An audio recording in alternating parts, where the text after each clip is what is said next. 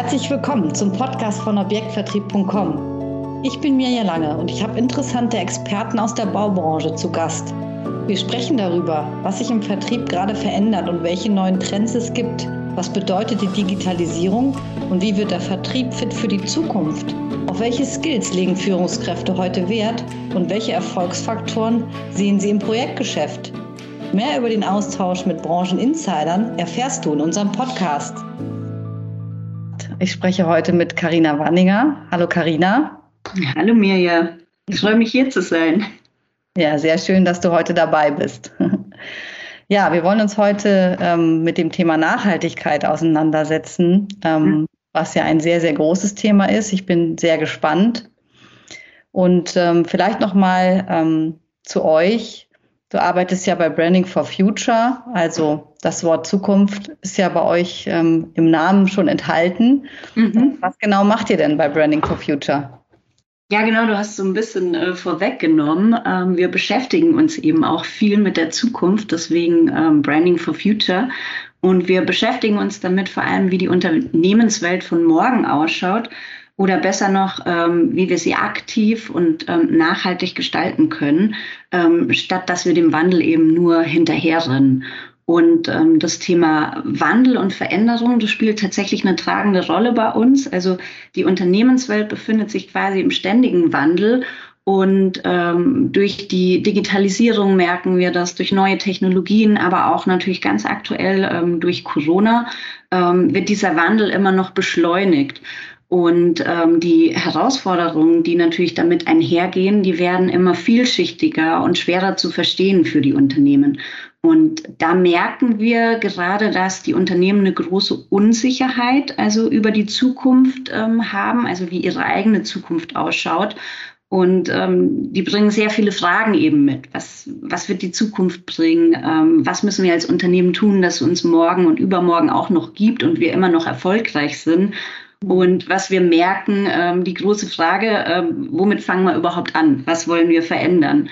Und genau ähm, da setzen wir eben mit Branding for Future an. Also wir, wir helfen Unternehmen, sich tatsächlich mit solchen Zukunftsfragen auseinanderzusetzen und dass sie erstmal verstehen, ähm, wie ändert sich die Unternehmenswelt und warum ändert sie und ähm, welchen Einfluss haben Trends, gesellschaftlicher Wandel, ähm, gesetzliche Änderungen und, und, und, also konkret auf das jeweilige Unternehmen eben. Und dann geht es darum, sich erstmal eine Übersicht zu verschaffen, Klarheit, Orientierung und dass die Unternehmen verstehen, ähm, dass im Wandel eben nicht nur Herausforderungen, sondern vor allem auch ganz viele Chancen liegen. Und wir wollen so ein bisschen, sage ich mal, die, die Potenziale, die im Unternehmen stecken, ähm, herauskitzeln. Mhm. Ja, Absolut. Also ich glaube, dieses Maß an Veränderung und auch die Geschwindigkeit der Veränderung, die mehr und mehr zunimmt, jetzt nicht nur im letzten Jahr, sondern auch allgemein. Ich glaube, dieses heute zu sagen, was ist in vier, fünf Jahren, das ist mhm. wirklich ähm, ähm, wahnsinnig schwierig und da gibt es mit Sicherheit einiges, einiges zu betrachten und zu beachten. Also sehr spannend. Ja, ja mal das Thema Wandel, genau, absolut ähm, ein riesiges Thema. Ähm, wie bringt ihr das zusammen auch mit dem Thema Nachhaltigkeit? Ist das nicht auch ein Stück weit äh, ein Gegensatz? Mm, das kommt natürlich darauf an, wie du das Wort Nachhaltigkeit auch definierst. Also ähm, es geht bei Nachhaltigkeit jetzt nicht irgendwie darum, dass du krampfhaft am, am jetzigen Zustand ähm, festzuhalten, ähm, sondern eher darum, dass man Verantwortung übernimmt, Verantwortung für die Zukunft vor allem. Also heute so zu handeln, ähm, dass ähm, mein Unternehmen, aber auch ähm, wir Menschen, die Natur und die Wirtschaft im Allgemeinen ähm, auch eine erstrebenswerte Zukunft haben. Und ich hatte es ähm, gerade schon mal so ein bisschen angedeutet, der Wandel, der findet sowieso statt. Ob ich mich jetzt dem Wandel verschließe oder nicht, denkt dann nur an den Klimawandel oder auch was die Baubranche gerade ähm, natürlich ganz schmerzhaft ähm, mitbekommt, die Ressourcenknappheit, ähm, aber auch Fachkräftemangel.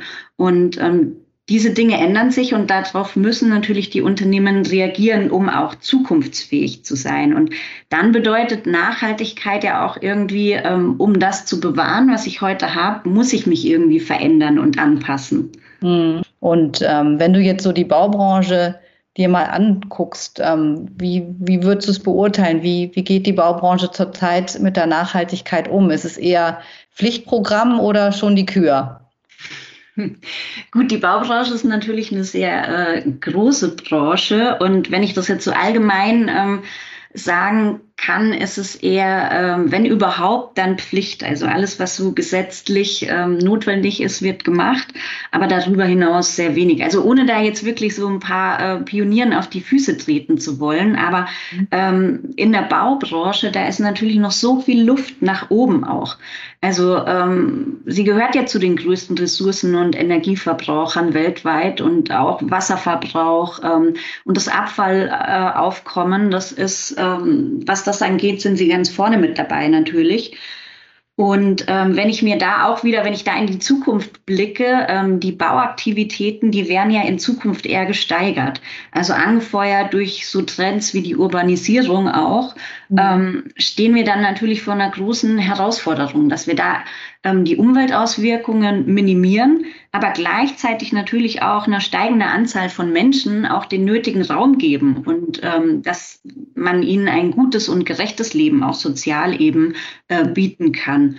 Und da merke ich natürlich, dass ähm, in der Forschung, gerade an den Universitäten, ähm, spielt das schon eine sehr große Rolle. Also ähm, die arbeiten an Lösungen eben für diese Herausforderung und ähm, ja, gestalten diesen Bauprozess nachhaltiger. Aber ähm, die sind natürlich nicht so profitgetriebener. Deswegen ist es ja definitiv äh, Pflicht an der Stelle, um auf deine Frage zurückzukommen, ja. Ja. Und äh, wenn ich jetzt Hersteller ähm, in der Baubranche bin, was wäre für dich dann die Kür? Was was würde das beinhalten? Die Kür, ähm, da würde ich sagen, da braucht es erstmal einen Perspektivwechsel, also und vielleicht auch erstmal ein besseres Verständnis. Ähm, da habe ich das Gefühl, ist auch noch nicht so ganz ähm, angekommen, was die Nachhaltigkeit bedeutet, weil viele schieben das immer in die grüne Richtung. Also äh, Nachhaltigkeit gleich grün, gleich ökologisch. Ähm, aber was man nicht vergessen darf, Nachhaltigkeit hat drei Dimensionen. Also auch die soziale Dimension spielt einfach eine ganz wichtige Rolle und ähm, die ökonomische, die wirtschaftliche Dimension. Und ähm, ich weiß nicht, ähm, dass man sich diesen Perspektivwechsel vielleicht mal ähm, so ein bisschen verdeutlichen kann. Ich erzähle da immer gerne eine kleine Geschichte, weil sie so jeder so gut nachvollziehen kann. Mhm. Und äh, ich denke, vor allem du als Münchnerin kannst sehr gut nachvollziehen, na, Münchnerin ist übertrieben, aber in München lebend. In, in München leben, genau. Ähm, das Gefühl, ähm, wenn man im, im Stau steht, das kann, glaube ich, jeder ganz gut nachvollziehen. Ähm, weiß nicht, wie es dir geht. Ich ärgere mich fürchterlich über alle Menschen vor mir, neben mir, hinter mir. weil ich natürlich, wenn ich nur meine Perspektive sehe, dann stehe ich im Stau. Ich kann aber auch ähm, das aus einer anderen Sichtweise betrachten, also einen Perspektivwechsel ähm, vollziehen. Und dann ähm, merke ich eben ganz schnell, wenn ich von oben drauf schaue, ähm, dass ich eigentlich Teil des Problems bin. Ne? Also dass ich Verantwortung dafür trage, weil ich mich eben in mein Auto setze, ähm, dass es eben diesen Stau überhaupt gibt. Und wenn ich das erkannt habe und ich eine Lösung will, ähm, dann muss ich auf öffentliche oder eben noch besser aufs Fahrrad umsteigen. Ähm, kapieren viele trotzdem nicht. Ja, vielleicht sollten sie diesen Perspektivwechsel mal machen. Mhm. Und ähm, so können das natürlich auch Unternehmen machen. Also viele mhm. haben so ein Inside- ähm, Outdenken, also wenn es um Nachhaltigkeit geht, ähm, sie gucken irgendwie so von innen nach außen, ähm, wie kann ich quasi negative Auswirkungen, die mein Unternehmen hat, auf die Umwelt ähm, und die Gesellschaft, wie kann ich die vermindern? Also da geht es oft um Einsparung von CO2, ähm, von Energie, ähm, dass ich vielleicht auch andere Ressourcen verwende. Also alles natürlich sehr, sehr löblich.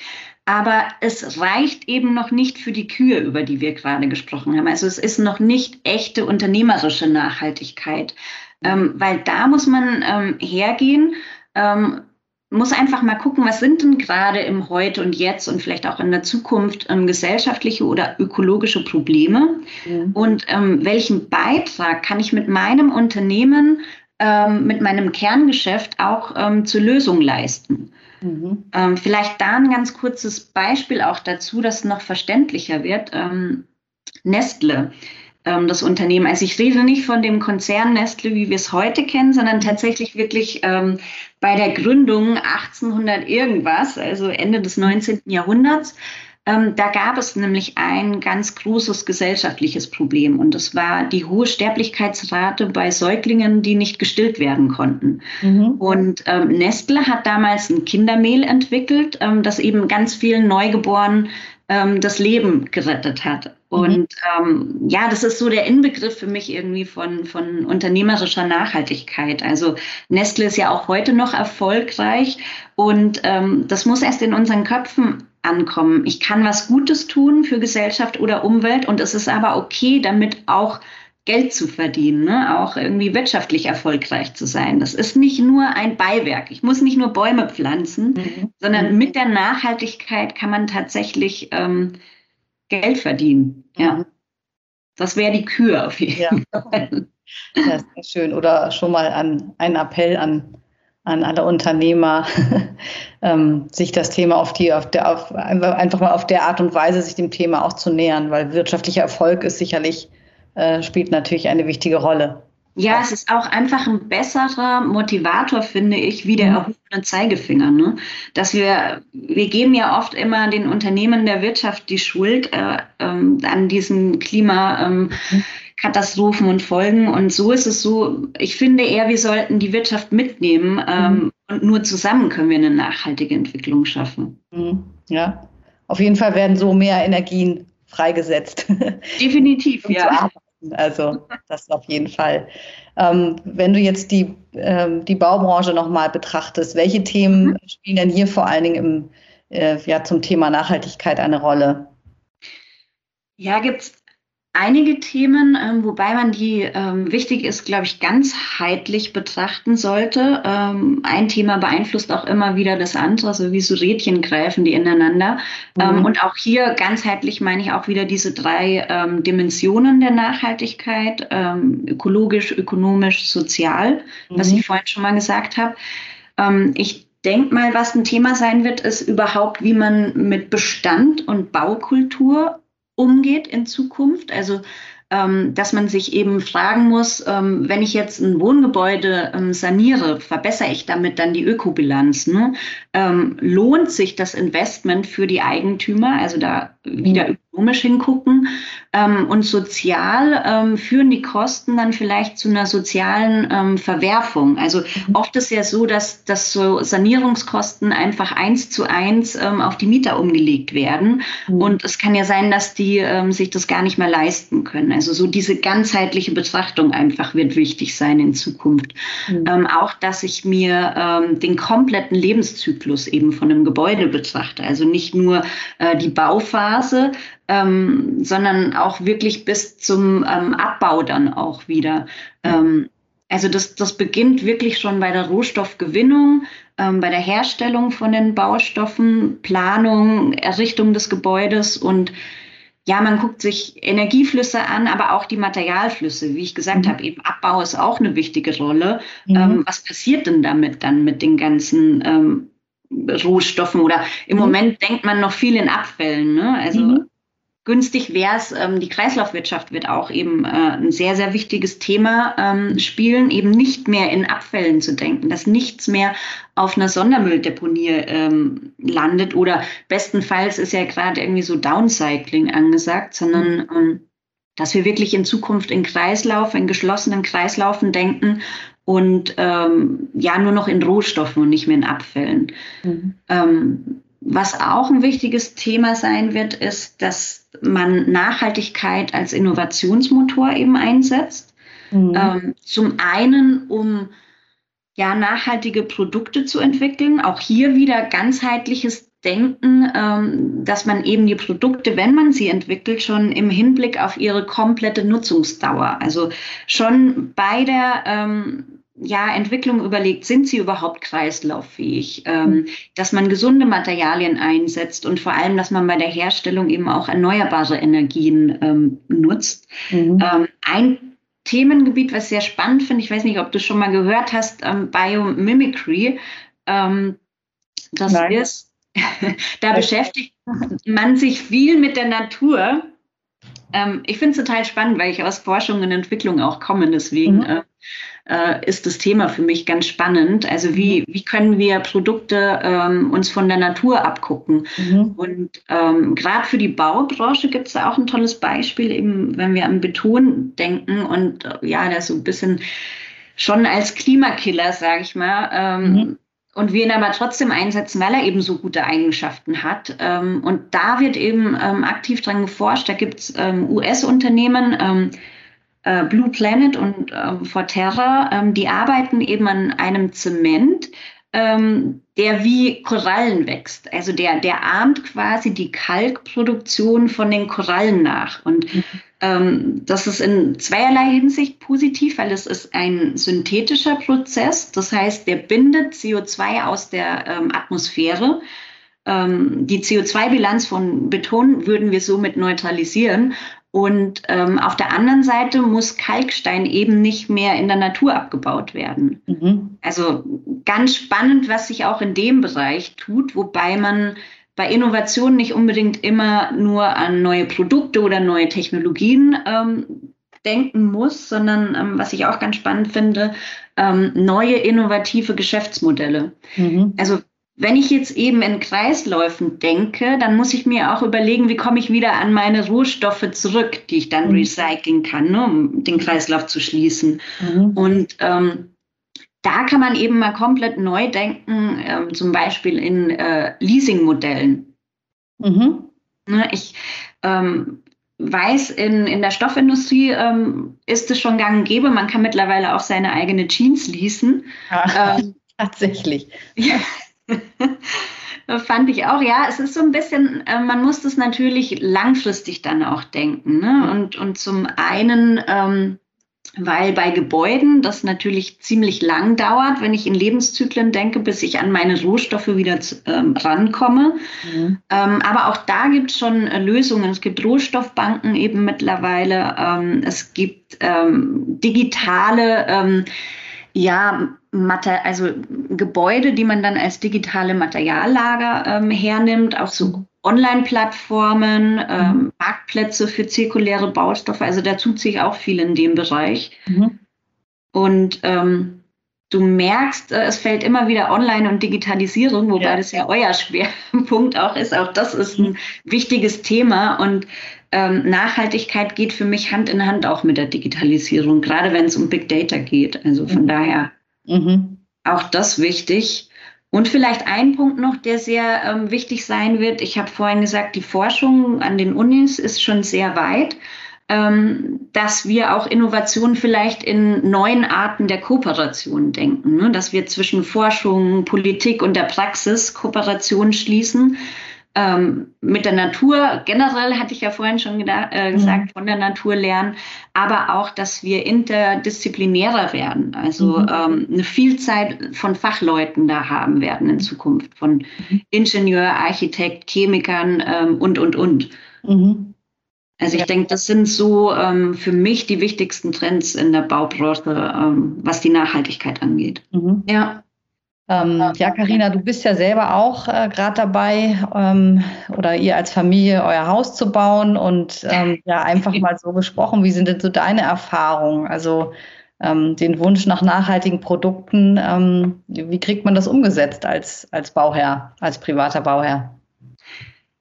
Ja, auch privat merke ich tatsächlich, ähm, es ist ohne Kompromisse tatsächlich nicht, nicht machbar. Mhm. Ähm, und das fängt tatsächlich schon bei der Überlegung an, überhaupt zu bauen. Mhm. Also ne, ist es nicht nachhaltiger, muss man sich überlegen, ähm, zu sanieren. In unserem Fall, wir haben uns dafür entschieden und ähm, das war schon immer ein Traum. Und ja, und dann muss man sich natürlich auch überlegen, ähm, ja, was, ich kann mich nicht ähm, auf alles stürzen. Ne? Also wie nachhaltig will und kann ich mein Zuhause überhaupt gestalten? Und dann, ich muss auch überlegen, wo setze ich meinen Fokus? Mhm. Ähm, will ich das Haus jetzt vorrangig ökologisch, wohngesund oder aus regionalen Baustoffen gestalten? Mhm. Und ähm, wir haben uns da am Anfang auch sehr schwer getan, eben weil wir dann auch Abstriche machen mussten. Mhm. Und ähm, was ich bemerke, ähm, oft ist tatsächlich so, dass der Geldbeutel auch noch vorgibt, ähm, wie nachhaltig man bauen kann. Mhm. Ja. Das bemerke ich schon noch, ja. Und von der Beratungsqualität, jetzt so aus Vertriebssicht gesprochen, also bekommt man da gute Antworten und Lösungen? Mm, also ich merke, oder ist das eher so, dass, dass denen das zu kompliziert ist oder dass du dich selber auf Recherche äh, begibst? Ja, das ist tatsächlich so. Ähm, dass ich, ich bemerke, es ist bei uns, man muss dazu sagen, ich wohne auf dem Land und bin wahrscheinlich auch so ein bisschen mit meinem Nachhaltigkeitsdenken noch so ein bisschen in der Blase, sage ich mal. Es ist noch nicht so ganz im Mainstream angekommen. Mhm. Ähm, sprich, die Kunden nachfragen, es werden mehr. Also mhm. das, das merke ich, habe mich mit den Gewerken unterhalten, aber es mhm. braucht sehr viel Eigenleistung, sehr viel Recherche und man muss proaktiv zukommen. Und dann mhm. habe ich aber gemerkt, ähm, sind ganz viele Gewerke begeistert, ähm, weil das Spannende mit der Nachhaltigkeit ist, man muss ja auch irgendwie mal andere Lösungswege finden. Also mhm. man äh, kann nicht den Weg gehen, den, den jeder geht irgendwie mhm. so. Und da sind viele auch ganz dankbar, weil mhm. oft ist, sind nachhaltige Lösungen, also wir merken das jetzt gerade ähm, beim Putz, da haben wir erst gestern drüber gesprochen, ähm, wie, ähm, wir wollen Luftkalk eben zum Verputzen verwenden und das sind natürlich Sachen, da kommen ganz viele gar nicht mehr mit in Berührung, Maler und Verputzer. Ne? Und ähm, auch da wieder äh, Thema Geldbeutel. Ähm, Rohstoff ist zum einen teurer und auch ähm, das Handwerk. Es sind mhm. sehr viel, viel mehr Schritte notwendig, mhm. was es natürlich teurer macht. Aber ähm, ich habe auch gemerkt, viele finden es auch spannend, wieder so zu arbeiten, einfach mhm. dieses traditionelle Handwerk hochleben mhm. zu lassen. Und ich glaube tatsächlich, wir sind vielleicht ein paar Jahre zu früh dran gewesen mit dem Bauen. Mhm. Es ähm, wird mit Sicherheit ähm, einfacher die nächsten Jahre. Mhm. Und wie gesagt, ähm, mit vielen Kompromissen, dann kommt man auch. Mhm. Ja, das ist dann irgendwie so das Leben. Aber ja, vielen, vielen Dank auch für die, für die Einblicke und für die Aspekte, die du genannt hast. Also ich finde das auch immer spannend aus der persönlichen Sichtweise, sowas mal einfach zu erleben. Also ähm, ja, vielen, vielen Dank. Also Karina, wir sind schon am Ende unserer Zeit. Es hat echt viel Spaß gemacht mit dir. Ja. Und ähm, ich durfte einiges Neues erfahren zu den Themen. Und danke dir, dass du mitgemacht hast. Vielen Dank. Ja, sehr, sehr gerne. Ich hoffe, ähm, die Zuhörer haben auch einiges mitnehmen können davon. Mit Sicherheit. Super. Bis demnächst. Ciao, Karina. Ciao. Das war eine Folge von unserem Podcast mit Experten aus der Branche zu aktuellen Themen im Objektvertrieb. Vielen Dank, dass Sie dabei waren und hören Sie doch beim nächsten Mal wieder rein.